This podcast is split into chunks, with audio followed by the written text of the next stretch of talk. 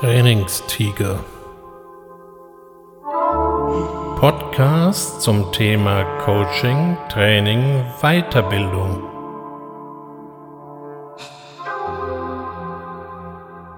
Herzlich willkommen zum Trainingstiger. Und heute wollen wir mal ein bisschen weitschweifiger denken. Es geht um Trainingspläne oder größere Fortbildungsmaßnahmen.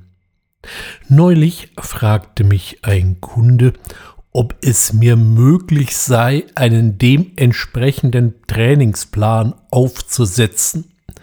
Er ist mit bestimmten Prozessen, welche, das spielt jetzt an dieser Stelle gar keine große Rolle, nicht besonders glücklich. Und er will, dass diese Prozesse besser laufen seine Idee, und das ist ja prinzipiell erstmal gar nicht so verkehrt, wir machen einen Trainingsplan, in dem die Leute systematisch in verschiedenen Stufen aufgeschlaut und weitergebildet werden. Und am Ende soll es dann ein Zertifikat oder einen wie auch immer gearteten Abschluss geben. Weiterhin so die Idee, sollte es durchaus auch crossfunktional gehen, durch mehrere Abteilungen hindurch, je nachdem, was sie brauchen. Na, das klingt doch schon mal erstmal gut. Man gibt einem ziemlich freie Hand. Und genau da liegt auch schon die erste Herausforderung, bevor man sich nämlich jetzt hier über großartige Schulungspläne, Trainingsabläufe, Zeitabläufe und vor allem das Zertifikat am Ende Gedanken machen sollte, ist es vielleicht erstmal sinnvoll, vorne anzufangen, nämlich wieso laufen die Prozesse nicht so, wie sie laufen sollen? Sind alle Voraussetzungen erfüllt? Ist das Material vorhanden? Ist das Material richtig? Und dann wissen die Betroffenen überhaupt mit dem Material umzugehen? Bestehen die technischen Voraussetzungen? Und sind die technischen Voraussetzungen verstanden? Sie sehen lauter spannende Fragen. Es geht also erst einmal herauszufinden, was treibt hier eigentlich was und wo liegt der Hund begraben? Nichts ist nervtötender als Trainings über Themen, mit denen Sie nichts anfangen können, entweder weil Sie sagen, das höre ich jetzt zum 257.000. Mal, es hängt aber woanders, oder Sie können nichts damit anfangen, weil Ihnen die Grundlagen fehlen und Sie wissen gar nicht, von welchen abgedrehten Konstruktionen der Trainer da vorn überhaupt spricht. Und so können sie nur gute Miese zum bösen Spiel machen und hoffen, dass sie da einigermaßen unbeschadet rauskommen und dann ist das Ganze ja auch wieder vorbei und man kann wieder sich seinen Alltagsaufgaben zuwenden. Meine Empfehlung, bevor Sie sich also über halsbrecherische Schulungspläne, Zeitabläufe und Zertifikatsmaßnahmen Gedanken machen, schauen Sie doch erstmal lieber, wo läuft hier eigentlich was und was läuft gut und was ist schlichtweg unverstanden. Denn genau daraus resultiert dann nämlich der wirkliche Schulungsbedarf, wo eben etwas nicht funktioniert.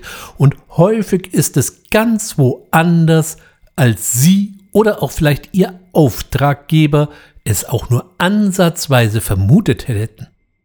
Wenn diese Eingangsfragen geklärt sind, dann kann es ja weitergehen. Dann kann ich ja jetzt den Schulungsplan definieren. Wir definieren fünf verschiedene Trainings in fünf aufeinanderfolgenden Wochen von mir aus. Und dann gibt es in der sechsten Woche noch einen Prüfungsevent, in dem diejenigen Teilnehmer, die die fünf Trainings absolviert haben, dann beweisen können, was sie können und dann sind sie zertifiziert und es ändert sich nichts. Musik Einmal abgesehen, dass Ihre Teilnehmer jetzt einen schönen Zettel mit nach Hause nehmen können, der je nach Kreativität aller Beteiligten mehr oder weniger aufwendig gestaltet ist, löst dies noch lang keine Prozessänderung aus. Das Ärgerliche ist nämlich, wir brauchen Zeit, um uns zu entwickeln. Der Mensch braucht Zeit, um etwas zu lernen und wirklich zu verinnerlichen. Dies hängt nicht unbedingt mit einer angeborenen oder auch nicht angeborenen Intelligenz zu tun, sondern es ist einfach der Zeitraum, den wir tatsächlich physiologisch brauchen. Wenn Sie etwas lernen, ich habe das vor langer Zeit schon mal gesagt, verändern Sie Ihr Gehirn. Es werden neue Verschaltungsmuster geschaffen. Und diese neuen Verschaltungsmuster entstehen natürlich nicht einfach nur, weil sie ein oder zweimal irgendeinen Reiz eingeflößt bekommen haben. Da muss schon ein bisschen mehr passieren und vor allem eben öfter. Um also etwas zu lernen, müssen Sie Ihren Reiz öfter erfahren. Das ist auch wichtig dafür, dass Sie ihn sich langfristig merken. Nur weil sie irgendwas zweimal gehört haben, haben sie es wahrscheinlich auch schnell wieder vergessen. Je öfter sie etwas hören, desto länger und nachhaltiger sickert das ins Gehirn ein und bleibt im Langzeitgedächtnis kleben. Und da können wir es dann auch immer wieder aufrufen, das ist auch gut so, und dann wieder neu abspeichern und dann vergessen wir es auch nicht so schnell derartige mentale Druckbetankungen, wie ich sie hier eben skizziert habe, fünf Trainings in fünf Wochen, sind da oft eher kontraproduktiv. Natürlich können Sie sich die Fakten, das Wissen, die Eigenschaften, die Fähigkeiten kurzfristig merken und Sie können auch kurzfristig damit umgehen, aber eben genau das kurzfristig. Dazu kommt, wie sehr sie gewillt sind, tatsächlich das, was man ihnen da gerade ins Hirn presst, auch anzunehmen. Das heißt, wie sieht erstmal ihre Motivation aus? Wenn sie nach den entsprechenden Lehrgängen schon mal rausgehen und sagen, so ein Blödsinn, das mache ich nicht, dann wird das auch nichts werden. Motivation ist also wichtig. Es ist sozusagen der Zündfunke für alles, was jetzt noch folgt. Die Motivation muss also heißen, ich will das machen. Ich glaube, das macht Spaß. Ich könnte davon profitieren. Ich werde das umsetzen. Und wenn der Wunsch dann nicht nur Vater des Gedanken ist, dann sind wir schon einen großen Schritt weiter. Aber auch hier lauert der nächste Graben. Denn Motivation, ich will das machen, ist eine feine Sache, aber manchmal ist es dann doch wesentlich weiter von ich mache es wirklich. Es ist erstaunlich, wie schwierig das manchmal ist. Und damit Sie das nicht alleine schaffen sollen, wäre es gut, wenn Ihnen jemand dabei etwas hilft und vielleicht Sie auch ein bisschen anschubst, ein bisschen Anschubhilfe vielleicht leistet, damit aus dem Ich will dann eben auch tatsächlich ein Ich werde oder Ich mache werden kann. Sehr hilfreich in diesem Zusammenhang sind auch Anfangserfolge.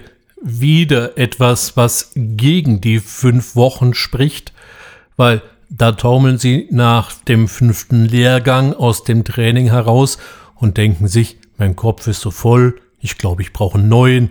Sie haben so viel aufgenommen, ausprobiert, Fakten gehört, getestet, dass sie gar nicht mehr wissen, wo sie zuerst anfangen sollen in der Umsetzung. Und außerdem sieht die Umsetzung, auch wenn sie im Grunde sehr positiv motiviert sind, plötzlich außerordentlich komplex und kompliziert aus. Und ja, das war's dann eben halt auch schon wieder.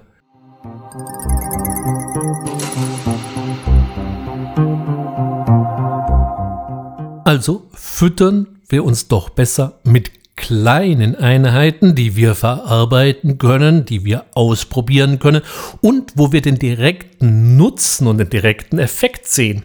Vielleicht erinnert sich manch einer, vor etlichen Jahren gab es einen unfassbaren Boom um japanische Zahlenrätsel, sogenannte Sudoku. Die entwickelten bei manchem einen geradezu suchtartigen Charakter. Dabei war das Prinzip immer gleich. Sie wurden mit einem einfachen Zahlenrätsel quasi geködert, was sie mit kurzem Nachdenken lösen konnten. Dann folgte das nächste und dann konnten sie das auch noch ganz gut lösen. Und das dritte. Naja, das war dann schon ein bisschen hakeliger, aber das hat auch funktioniert. Und so ging es immer weiter, die wurden immer schwieriger, immer anspruchsvoller, aber da war natürlich dann der Ansporn von, von wegen, ich habe doch jetzt die letzten 15 gelöst, da wird mir da wohl das 16. auch noch einfallen. Sie wurden getragen von ihrem eigenen Erfolg. Und diese Mechanismen kann ich natürlich auch im beruflichen Trainings- und Weiterbildungsumfeld nutzen. Erst einmal kleine Einheiten, um anzufüttern, dann die ersten Erfolge feiern und von daraus Stückchen für Stückchen aufbauen. Immer komplexer, immer umfassender, aber immer darauf achten, dass die Teilnehmer tatsächlich davon profitieren können und vor allem genau diese Vorteile auch wahrnehmen. Den Effekt, den wir in diesem Beispiel der Weiterbildung nutzen, ist die sogenannte Selbstwirksamkeit. Wir sind von unseren eigenen Fähigkeiten überzeugt, manchmal geradezu, wenn es um solche Rätsel oder Vergleichbares geht, geradezu berauscht und stürzen uns mit voller Begeisterung und vollem Elan auf die nächste Herausforderung. Ein Meister der Selbstwirksamkeit war der amerikanische Präsident Barack Obama, Vielleicht erinnern Sie sich noch an seinen historischen Satz Yes, we can. Noch stärker ist natürlich der Satz Yes, I can. Denn oft ist es nicht so richtig klar, wer mit dem wir gemeint ist. Nur ich und mein Nachbar oder vielleicht der da drüben auch noch und dann könnte der doch schon wieder anfangen und schon verschwimmt das wenn man das auf eine Person konzentriert, verschwimmt da gar nichts mehr. Natürlich erfordert Lernen über Selbstwirksamkeitsmethoden eine genaue Beobachtung der Lernenden, denn nicht jeder ist mit dem gleichen Selbstbewusstsein gesegnet und manche werfen die Flinte halt schon eher ins Korn als andere. Hier gilt es genau hinzuschauen, damit auch niemand unterwegs vergessen wird. Wenn allerdings derartige Mechanismen sauber ineinandergreifen, das immer wiederkehrende Wiederholen der wichtigsten Inhalte, damit wir nicht nur mental, sondern auch physiologisch lernen können, das kontinuierliche Ausbauen der erworbenen Fähigkeiten durch Nutzung der Selbstwirksamkeit und gegebenenfalls eben auch nochmal einer gewissen Anschubmotivation, wenn es manchmal bei dem ein oder anderen etwas hängt, lassen sich problemlos gewaltige Veränderungen implementieren. Übrigens, Sie brauchen dafür dann überhaupt kein Zertifikat oder irgendein Abschlussdiplom, weil die Erfolge haben sich nach und nach eingeschlichen, die Veränderungsprozesse waren unauffällig, aber auch unaufhaltsam. Und wer will für etwas, was dann plötzlich selbstverständlich ist, noch unbedingt ein Zertifikat haben? Sie mögen einwenden, das wäre doch etwas zu einfach und zu plakativ, was ich hier in den letzten 15 Minuten mal so skizziert habe. Und bei Ihnen ginge das garantiert gar nicht oder zumindest ganz anders. Nun, schon möglich, dass es bei Ihnen etwas anders funktionieren würde.